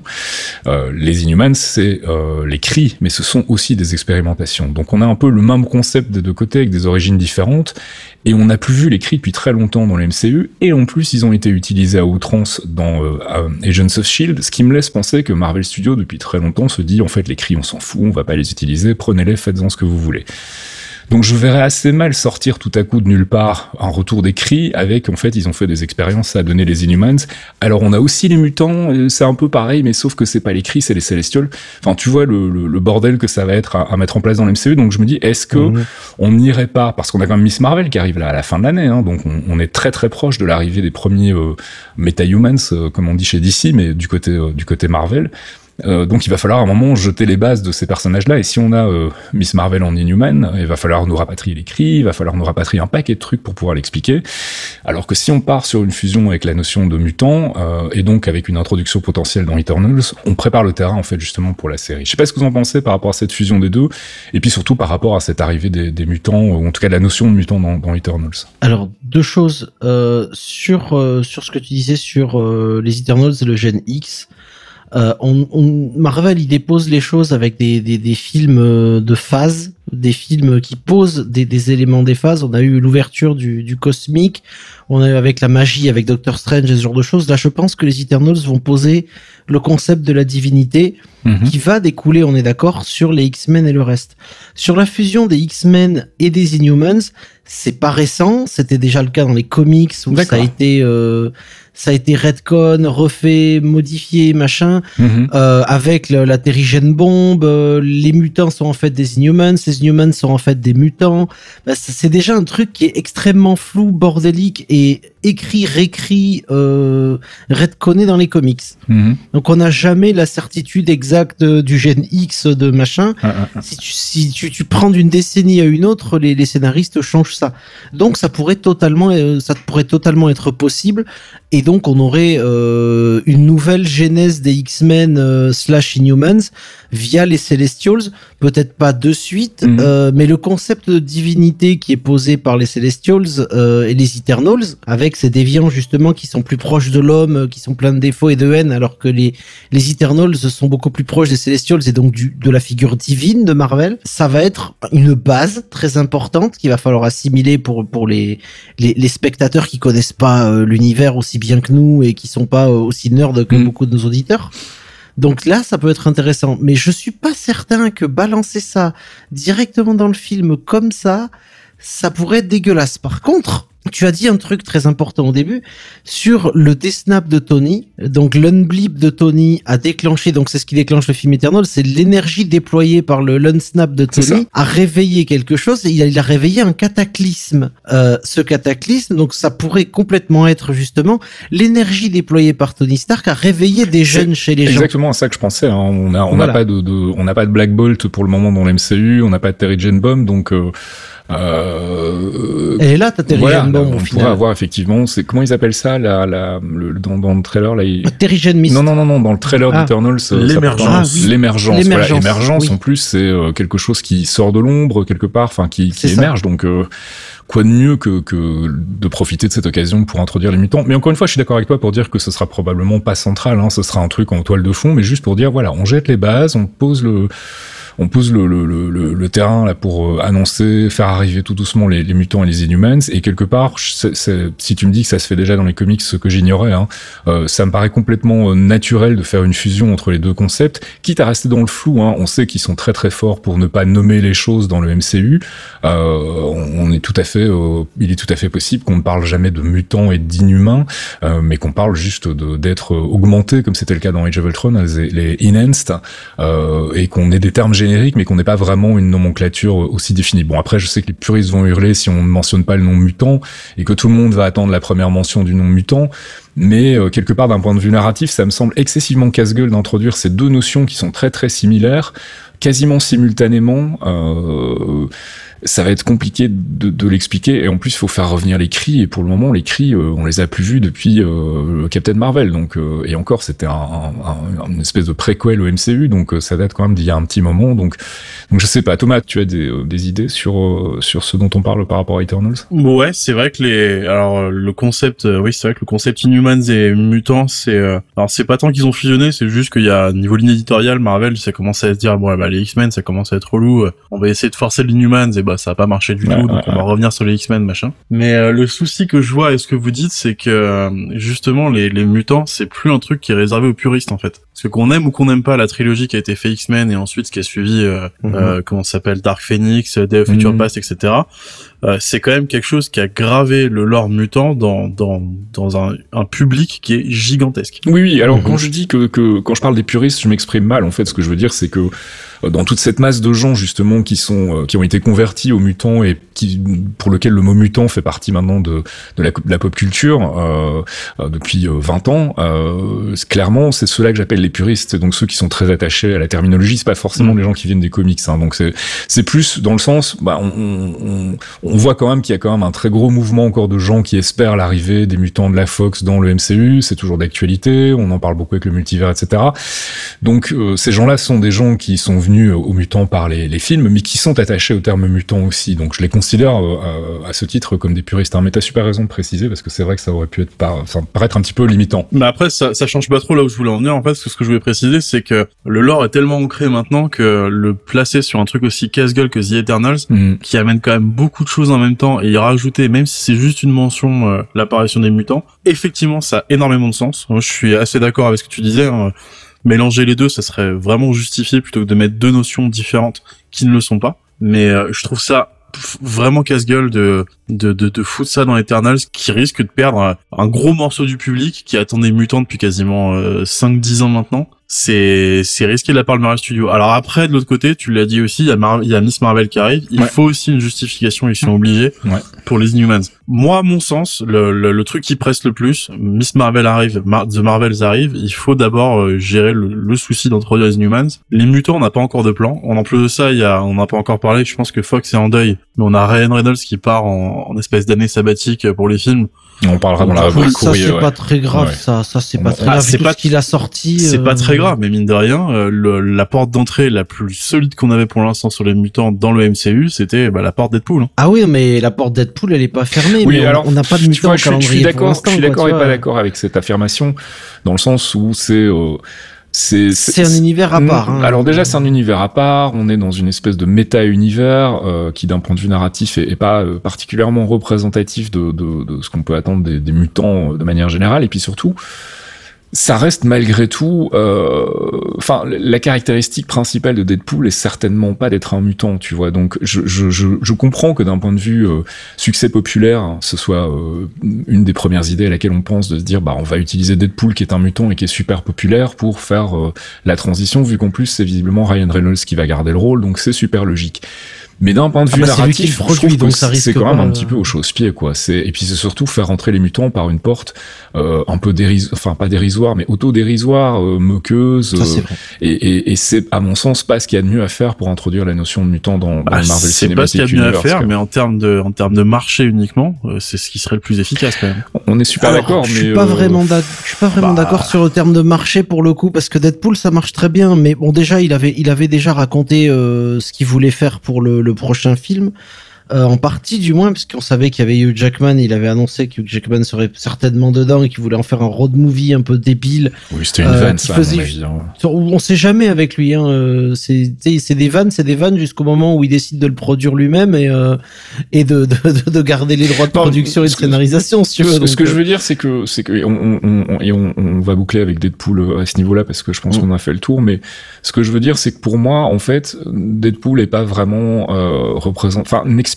rien en fait en quelque sorte. Alors oui, on peut le faire rentrer parce que multivers, euh, quatrième mur et tout ce que tu veux, on peut trouver un artifice pour faire arriver Deadpool, mais ça explique pas le reste des mutants, ça explique pas la, la genèse, l'arrivée du Génix, euh, et, et donc du coup, c'est plus une espèce de porte facile en fait. Enfin, j'ai envie de dire, moi, ça me décevrait que ce soit le, le vecteur d'arrivée des, des, ou alors, il faut vraiment qu'ils aient il une super idée à laquelle j'ai pas Ça, je, pensé. je suis d'accord et- avec ce que tu dis, hein, ça serait décevant parce que c'est ton attente personnelle. Hum, hum, hum. Mais je pense qu'à un moment, il y a l'argent va, c'est Disney derrière, donc l'argent va parler aussi. On, hein. on verra, on verra. Je pense que pour le moment, ils ont pas été euh, encore assez euh, cyniques que pour euh, que je m'attende à ce genre d'attitude. Donc, on, on verra peut-être que je me trompe. On, on verra comment. Bah, justement, on va embrayer du coup avec Venom 2. On va voir comment tout ça va se, se révéler, euh, parce que pour le moment, ça me met quand même un petit peu mal à l'aise toute cette histoire. Je, non, mais je voulais juste fermer euh, rapidement le- le- le- la parenthèse avec ça. C'est que euh, effectivement, le, truc le plus intéressant, ça serait de mettre les deux en- ensemble. Moi, je pense, euh, c'est encore une fois mon avis perso, je sais pas ce qu'ils vont faire, c'est ne pas nommer les Inhumans Mhm. et de garder le name drop euh, de quelque chose pour les mutants. En fait, ce Mhm. serait la chose la plus logique à faire. Ouais, pareil. de juste dire l'émergence, ça a causé l'apparition de, de ça, Mhm. de pas foutre de nom dessus pour l'instant et se garder la cartouche plus tard de dire bah ce qui est apparu c'était pas les Inhumans c'était les mutants par exemple peut-être ça aurait évolué euh. La plus grosse bêtise qu'il ferait là où je veux en venir en fait c'est que la plus grosse bêtise qu'il ferait à mon sens ça serait de dire euh, à la fin Eternals on a les Inhumans ça ce serait vraiment le plus Mhm. couillon à faire parce que Mhm. là pour le coup la porte mutant euh, elle sera claquée quoi. Ouais, effectivement. On verra donc euh, bah, le film sort dans pas longtemps, donc on aura bientôt une réponse, en tout cas, euh, on l'espère, à nos questions concernant les mutants dans Eternals. Pour le reste, je pense qu'on a fait un peu le tour. Plus rien de, de particulier à dire sur le film. On va On passer. pas- Tu, tu veux qu'on parle de Venom vraiment? Bah, on va en parler très vite parce que la question va nous revenir sans cesse si on le fait pas. Vrai. Euh, et puis, qu'on le veuille ou non, hein, euh, ça va avoir un impact euh, sur le MCU, en tout cas sur le Peter Parker du MCU. Donc, il faut qu'on en parle quelque part. Et puis, c'est vrai que c'est pas vraiment une surprise non plus. Ça fait des mois qu'on qu'on spécule là-dessus et qu'on vous dit que euh, on est quasiment certain que le troisième film Spidey sera le dernier dans le MCU, que la suite c'est un Spider-Verse euh, dans le multivers euh, décorrélé du MCU. Visiblement, tous les indicateurs maintenant vont dans cette direction. On a des déclarations de Kevin Feige qui qui corroborent celles de Tom Holland, qui sont tous les deux en mode c'est la fin d'une franchise, machin, etc. On a des commentaires de Feige aussi sur la scène post-générique de Venom 2 où clairement il indique qu'il était au courant que c'était pas du tout une et qu'ils ont effectivement préparé quelque chose. Plus on va, euh, plus on va euh, vers la sortie de, de Spider-Man No Way Home, euh, le titre en plus, enfin tu vois, je veux dire tous les indices sont vraiment dans, dans cette direction-là où je pense qu'on va effectivement avoir une sortie de, de Peter Parker du MCU. Alors rebobinons un petit peu, revenons donc à cette fameuse scène post-générique. Encore une fois, si vous voulez pas vous spoiler la scène post-générique de Venom 2, bah, arrêtez le podcast ici, revenez plus tard. Donc on a Eddie Brock et euh, Venom qui sont dans une chambre d'hôtel, il y a un grand flash lumineux et euh, visiblement quelque chose se passe, on suppose qu'ils sont passés dans un autre univers, on sait pas trop pourquoi, j'imagine que ce sera expliqué. Euh, et donc on a Venom qui regarde la télé et qui voit les images donc de Peter Parker dénoncé comme criminel par J.J. Johnson, donc la fin de Far From Home, après donc la, la, mort en tout cas présumée de, de Mysterio. Et une espèce tout à coup de, de volonté de Venom de visiblement se payer la tête de Peter Parker, on sait pas trop pourquoi, ça sort visiblement de nulle part. Euh, et donc, bah, forcément, première réaction, c'est de se dire ah Venom arrive dans le MCU. Ça a été la réaction de la majeure partie des papiers que j'ai lus. Euh, et j'ai moi pour le coup plutôt l'impression que c'est l'inverse, et que c'est encore une fois Sony qui euh, qui fait des ronds de jambes pour nous impressionner, mais qu'en gros l'histoire c'est qu'on va se retrouver donc avec un Peter Parker qui va être coincé dans le multivers, dans un autre univers, qui va devenir le Spider-Verse, qui sera décorrélé du MCU, et dans lequel il y aura Venom, et dans lequel il y aura Vulture, et dans lequel il y aura euh, euh, Morbius et euh, toute la clique. Et voilà, et ce sera fini pour euh, Peter Parker dans le MCU, et on va passer à autre chose, et ce sera très bien. Moi, c'est comme ça que je le pressens, et toutes les déclarations du moment vont dans ce sens-là. Alors, je sais que, par exemple, toi, toi Thomas, ça te pose problème. Euh, en même temps, moi, j'ai un peu l'impression que c'est une situation inévitable et que c'est sans doute euh, la, moins pire manière d'en sortir. Mais voilà, est-ce que vous partagez déjà mon sentiment par rapport à cette scène post-générique Est-ce que vous avez d'autres remarques par rapport à les scènes post-génériques de Venom 2 et sur son impact donc sur le Peter Parker du, MCU Moi, ce qui me posait problème, c'est pas tant que euh, Sony veuille faire le truc dans leur coin, c'est même qu'ils y aillent, ça me dérange plus trop. Non, ce qui me posait problème, c'est l'utilisation du multivers dans dans le troisième film Spider-Man. Mhm. Mais ça, après, bon bah c'est fait, c'est fait, on verra ce que ça donne. Mhm. Mais non, si Sony veut se faire des plans ce- sur Spidey, c'est leur droit, c'est leur personnage, c'est leur euh, leur catalogue. Mhm. Euh, T'investis pas dans un film comme Morbius si t'as pas des plans euh, derrière d'un truc un peu plus large. T'investis pas non plus sur euh, faire revenir la plupart de ton Sinister Six, euh, alors que t'as un projet euh, justement par Ouais, Dark ouais, qui ouais, est ouais. dans les oubliettes depuis bientôt 10 ans. Ouais, ouais, ouais. Euh, le carton qu'a fait euh, Into the Spider-Verse en plus, qui est, pour le coup est vraiment bien. Enfin, il y a plein d'éléments moi qui me font dire que là ils ont envie de faire des trucs. Très bien, allez-y. Euh, la porte de sortie c'est pas celle que je préfère. Bon, tant pis, c'est comme Mhm. ça. Mhm. Mais euh, On- Mais là, verra, par hein, contre, après on pour- spécule, hein, ce sera Ouais, voilà, c'est ça, ça. mais- mais c'est juste que là pour l'instant c'est pas des projets qui m'intéressent. La button scene dont on parlait juste avant. Euh, enfin, pour le coup, Elle est gratos quand même. hein, enfin, ah ouais, elle est gratos, elle est forcée.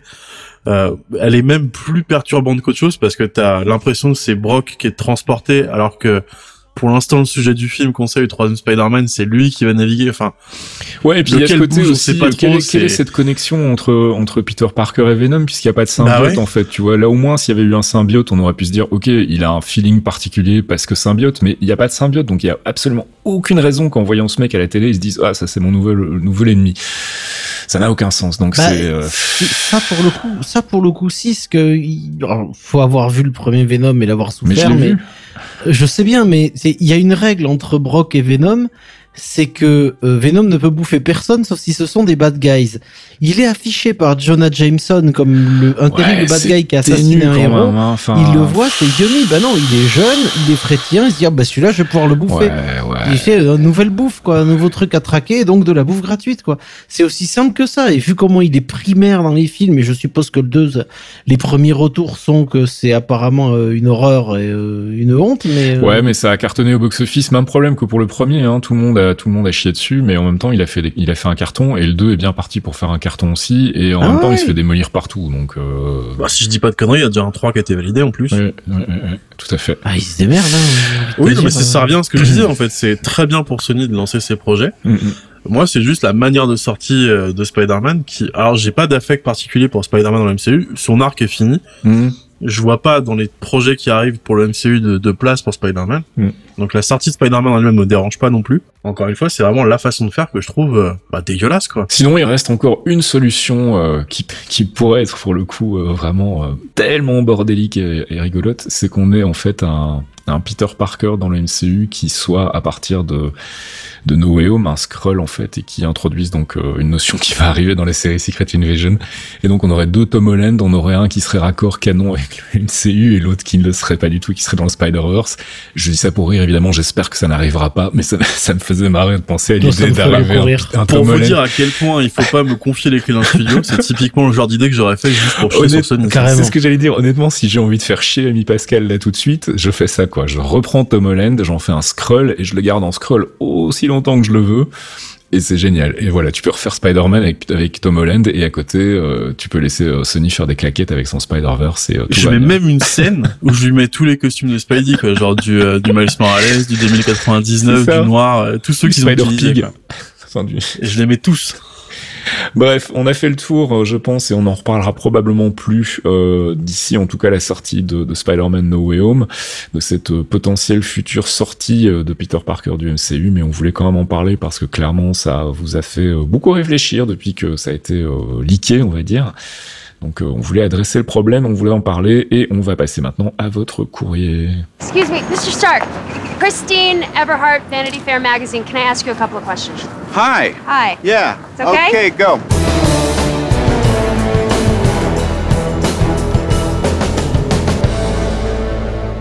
Et c'est l'heure de notre rubrique courrier des auditeurs. On va répondre en vitesse, euh, réponse bref, factuelle, pas de théorie crafting complexe et je notais dans la conduite. hein, donc on va essayer d'aller vite avec euh, d'abord Gallo Benjamin qui nous demande, bah, justement on en parlait tout à l'heure, hein, tu vois, Ryan Reynolds qui fait une pause dans sa carrière susceptible de retarder l'arrivée des X-Men dans le MCU ou tout du moins Deadpool. Alors j'ai été vérifié, apparemment euh, il s'est repris depuis ses déclarations en disant que bah il prenait un, peu de temps pour lui, mais que ça pouvait aussi bien durer deux mois qu'un an et que ce serait plus probablement six mois. Donc, euh, vu les retards de sortie en ce moment, les décalages de planning, je pense que ça va avoir euh, zéro impact. Euh, et puis surtout, bah, on en a parlé tout à l'heure. Moi, je suis vraiment pas convaincu que l'arrivée des mutants va se faire via Deadpool. Donc, euh, si Deadpool est un peu retardé, bah c'est dommage parce qu'on on aime bien Deadpool, mais en même temps, euh, voilà, je Il pense a- que ça ne bien bossé, ça hein. chamboule pas non plus les plans euh, de, du MCU à long terme. C'est vrai j'avais pas j'avais pas fait le lien entre son annonce et les décalages de, des films MCU. S'il faut, c'est juste uniquement euh, Bah, Feige qui allait le voir en disant frérot, c'est bon, t'as le temps. En fait, il le est dans a bougé, t'as le temps. Dans une interview, il explique que voilà, avec sa femme qui est aussi actrice, euh, ils ont euh, un espèce d'accord qui est de se dire bah on prend un peu de temps quand même pour rester avec les gosses. Euh, et il se trouve que bah là, il va avoir l'occasion effectivement s'il y a des retards de sortie et donc des décalages de planning. On, sera, on rappelle quand même que Deadpool 3 était probablement un de ces films non annoncés qui a été supprimé euh, en Mm. 2023. Donc euh, il est déjà probable que ça a été reporté en 2024. Donc clairement, il a de quoi se prendre six mois peinard euh, pour faire une pause et ça va absolument rien chambouler dans le planning en dehors de, de- des, des- des modifications qu'a fait Disney il y a pas longtemps, je veux dire, mais euh, je veux dire, indépendamment de ça, sa prise de, sa, sa petite mini retraite qui va se faire ne va rien changer, je pense, au, au planning de sortie. Excuse-moi, mais je, je vais channeler mon inner caféine, mais avec toute la maille qu'il a brassée depuis deux ans, le gars. Ryan, c'est notre gars Ryan, on l'aime, Euh, on le chope quand il veut, et avec Free Guy qui a vachement bien marché, même plus que tout ce que tout le monde attendait. Euh, il peut se prendre un peu de vacances, il a mérité là. Il faut pas qu'il nous le burn out. On a besoin de Ryan. Bref, Ah, c'est vrai qu'on me- on mesure l'impact, mais on parle d'impact de film, mais le plus gros impact, c'est quand même le choc émotionnel que ça a eu de causer à toi et Caféine. de vous séparer De pendant tous ces mois euh, du poteau Ah Ryan. non, quoi. t'inquiète pas, t'inquiète pas, t'inquiète pas. On a, on a, Il y a des on archives, on il y a des ça parce archives, c'est on a frais- des non, mais tu dis ça parce que l'annonce est fraîche encore. Quand t'auras plus rien à te mettre sous Non, la dent. non, t'inquiète pas. euh, Écoute, quand je quand je relancerai Green Lantern, je saurai que j'ai touché le fond. Jusque là, tout va C'est ça, tu vas te siffler des bouteilles de gin Aviator euh, en pensant à lui. J'en ai toujours pas acheté. Faudra que, faudra que j'en Faux achète. fan.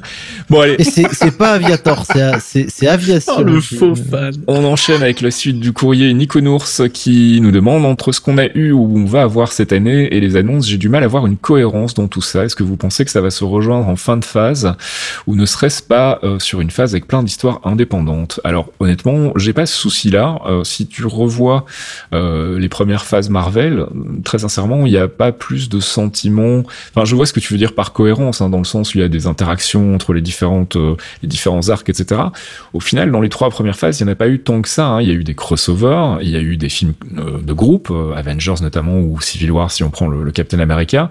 Mais tout l'arc autour des pierres de l'infini est finalement très très en trame de fond pendant les trois premières phases et ne- ne décolle vraiment qu'à partir d'Infinity War. Donc j'ai pas vraiment eu de sentiment de non au contraire j'ai trouvé que pour le moment tout ce qui était proposé était quand même très organique il y a des connexions euh, parfois euh, euh, pas instantanées mais qu'on peut imaginer entre les différentes séries qu'on a eues avec les films aussi on a des connexions puisqu'on a vu donc l'arrivée de de, de de Fontaine c'est ça de la Fontaine euh, Mm, oui. qui Valentina des Valentina Fontaines. De Fontaine, voilà, j'arrive jamais à retenir son nom. Valentina Allegra De Fontaine, qui donc est arrivée ça. à la fois dans Falcon and the Winter Soldier et aussi dans Black Widow au cinéma. Donc non, pour le moment, je trouve que on, le savait. Hein, avait déjà annoncé que ça allait être euh, une phase avec des arcs, euh, plus de petits arcs en fait, plutôt qu'un un gros arc central.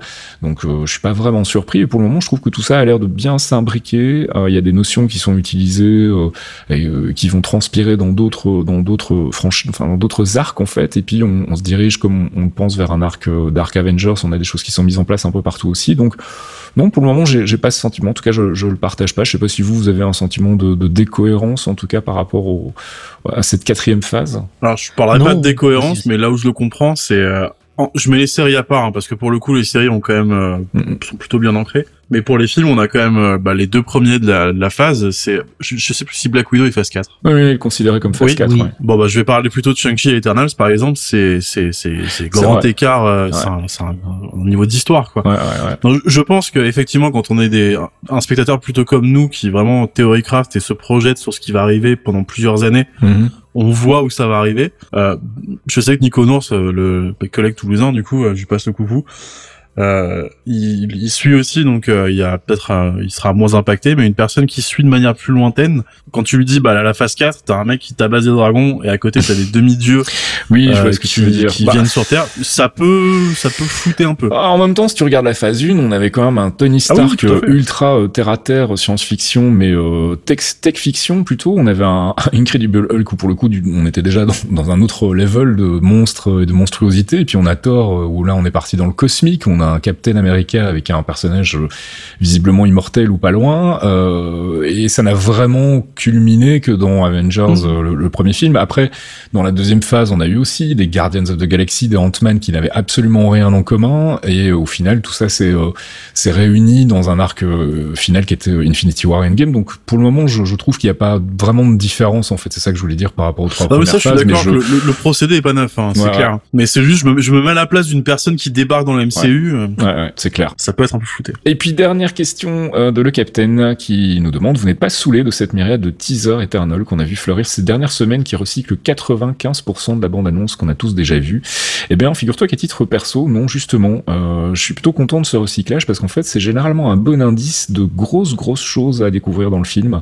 Euh, si on vous ressasse sans cesse les mêmes images, rappelez-vous euh, Infinity War, Endgame, c'était pareil en fait. hein. on avait quand même souvent les mêmes images avec des petits trucs en plus, mais vraiment très peu, euh, Endgame en particulier, et ça a été euh, pour le coup une énorme surprise de le découvrir en salle parce qu'il y a plein de séquences qu'on n'avait pas du tout anticipées. Euh, je pense que c'est un peu la même chose pour Eternals. hein. J'ai vraiment l'impression que le film cache bien son jeu et que on, est parti nous dans nos têtes vis- visiblement suite au, trailer, on est parti dans une trame qui est quand même relativement linéaire et classique, mais je suis certain que le film nous réserve pas mal de surprises et que c'est la raison pour laquelle, eh bien, on a beaucoup de recyclage en fait dans, dans, les images de, de bande-annonce. Je sais pas si vous partagez mon sentiment, mais en tout cas, moi, je, je vois ça plutôt sous un angle positif. Bon, je trouve que c'est assez bien. euh, ça montre aussi que Marvel euh, a envie de mettre des moyens dans la communication de ses films et de, de, de, faire monter la hype vers quelque chose qui est, qui est quand même du jamais vu, parce que c'est tout nouveau pour la plupart des, des, des, des spectateurs qui vont qui vont aller dessus. Euh, c'est un univers qu'ils connaissent absolument pas, parce que c'est pas un truc qui est fréquent dans, dans- même dans les comics. euh, on est sur une caste de super-héros qui sont pas des super-héros pour le coup, donc euh, Ah, ouais, c'est carrément des dieux, quoi. Ouais. c'est des dieux, oui, c'est des, c'est des divinities. Thomas, tu voulais rajouter un truc ou pas? Euh, du tout. Surtout que moi j'ai tendance à éviter les teasers. J'ai juste Ok. regardé le, le trailer et j'ai évité.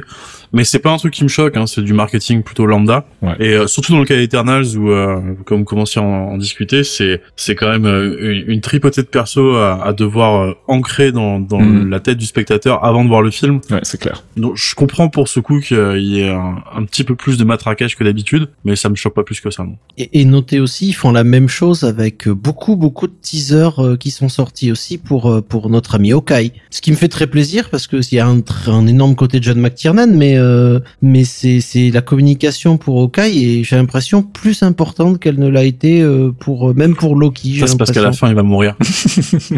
ça me dérangerait pas. Mais par contre là, tu vois, tu- et on repart là-dessus. D'accord Thomas, d'accord, on repart. tu sais qu'Asmar il t'attend au tournant. c'est parce que je, je lisais le début. Tu sais que Rémi t'attend au le tournant. début du Quantum Trip et ça m'a fait penser à quand je disais justement qu'Oka allait mourir. En bref. Allez, c'est la fin de cette rubrique courrier. Si vous avez euh, encore d'autres questions, n'hésitez pas à passer euh, sur le forum geekzone.fr ou euh, sur le Discord. On est là aussi pour discuter avec vous donc des euh, prochaines sorties MCU et théories craftées ensemble dans la joie et l'allégresse. N'hésitez pas donc à faire un saut et à venir nous faire coucou. Are you talking about a time machine? No. No, of course not. No, not a time machine. It's- This is more like um. Yeah, like a time machine.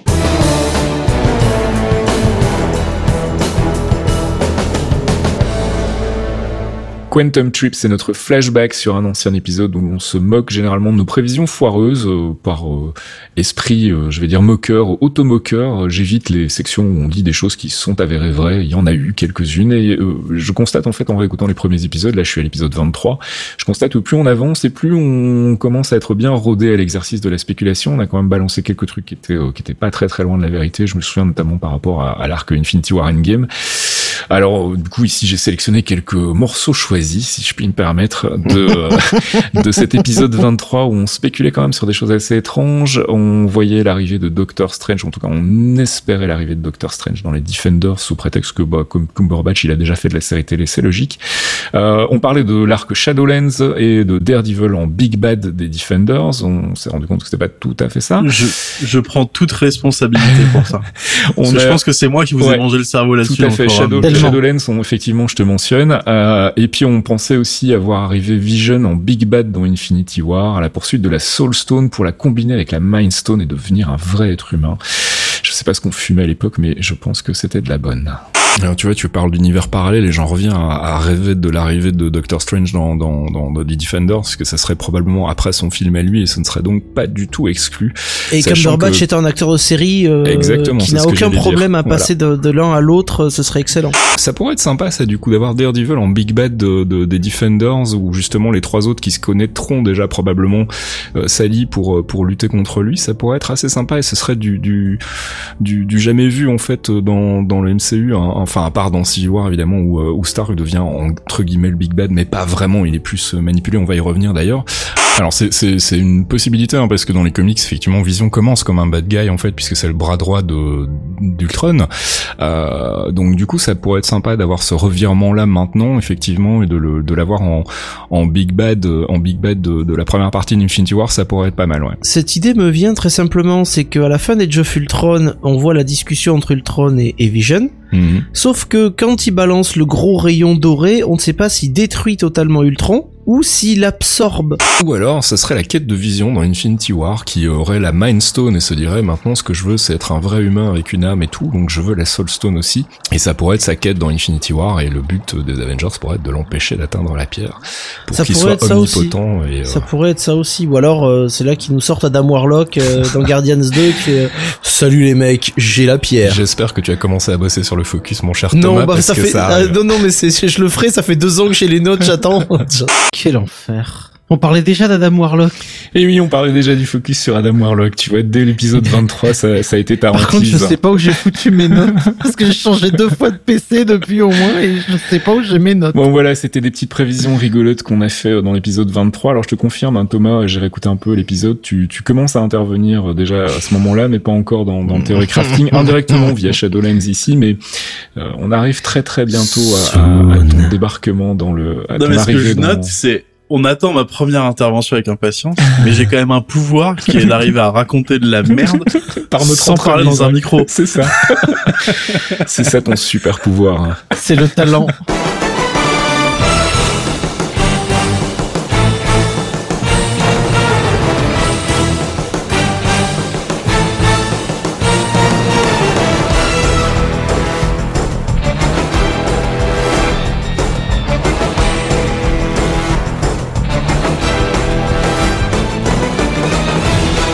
Et c'est la fin de ce 83e épisode des Clairvoyants. On espère qu'on vous en aura appris un peu plus sur les déviants et sur Crow. Et puis on vous renvoie donc à l'épisode précédent si vous voulez apprendre tout ce qu'il y a à apprendre sur les Eternals et sur les Celestials avant de voir le film Eternals qui sort donc tout bientôt en salle.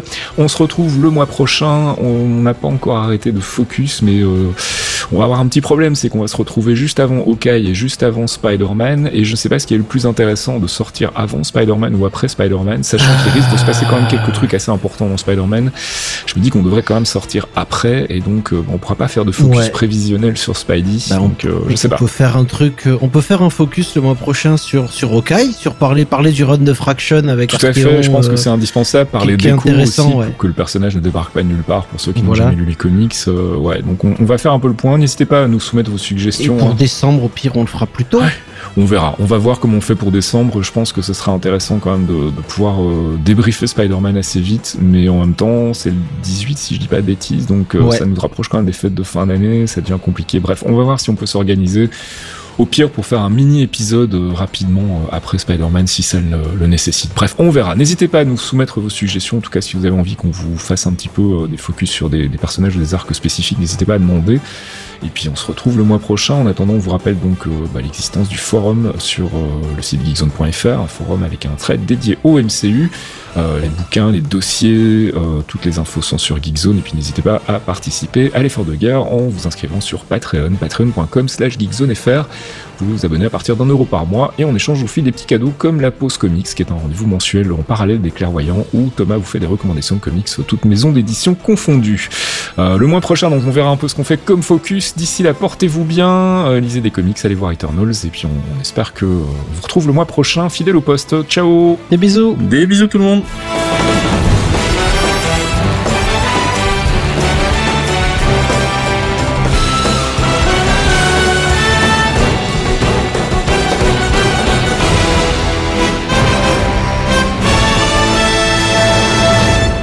On se retrouve comme tous les mois ou à peu près euh, avec euh, mes acolytes Fox et Archeon. Salut les gars. Hello. bah ça commence bien. Je me démute et je tousse quoi. Si vous Je êtes prêts. Mm. allez alors, c'est parti. Mm. Alors pourquoi Venom 2 est le meilleur film du MCU à votre avis Ah bah voilà, t'as cassé, euh, je suis plus prêt. Déjà quand je t'as dit euh, que on va balayer Eternal ouais. pour euh, se focus sur... euh, J'étais très déçu. on va faire du. Sony Universe, euh, on fera plus que du Sony Universe et du DCCU, on va gagner du pognon, on, faire fera des rumeurs spin-off des débiles. clairvoyants et euh, dans un multiverse. Les euh, mal barrés. Les mal barrés. Pourquoi Morbius sera le meilleur film comics de tous les temps On devrait faire un épisode. euh, Mon TED Talk. un épisode pour le pour le mois d'avril où on ferait euh, on ferait le, Il sera- il l'éloge, sera sorti au mois d'avril, Morbius. Spider-Verse. Bref, alors euh, on y va. Un podcast signé Faskill. Faskill.com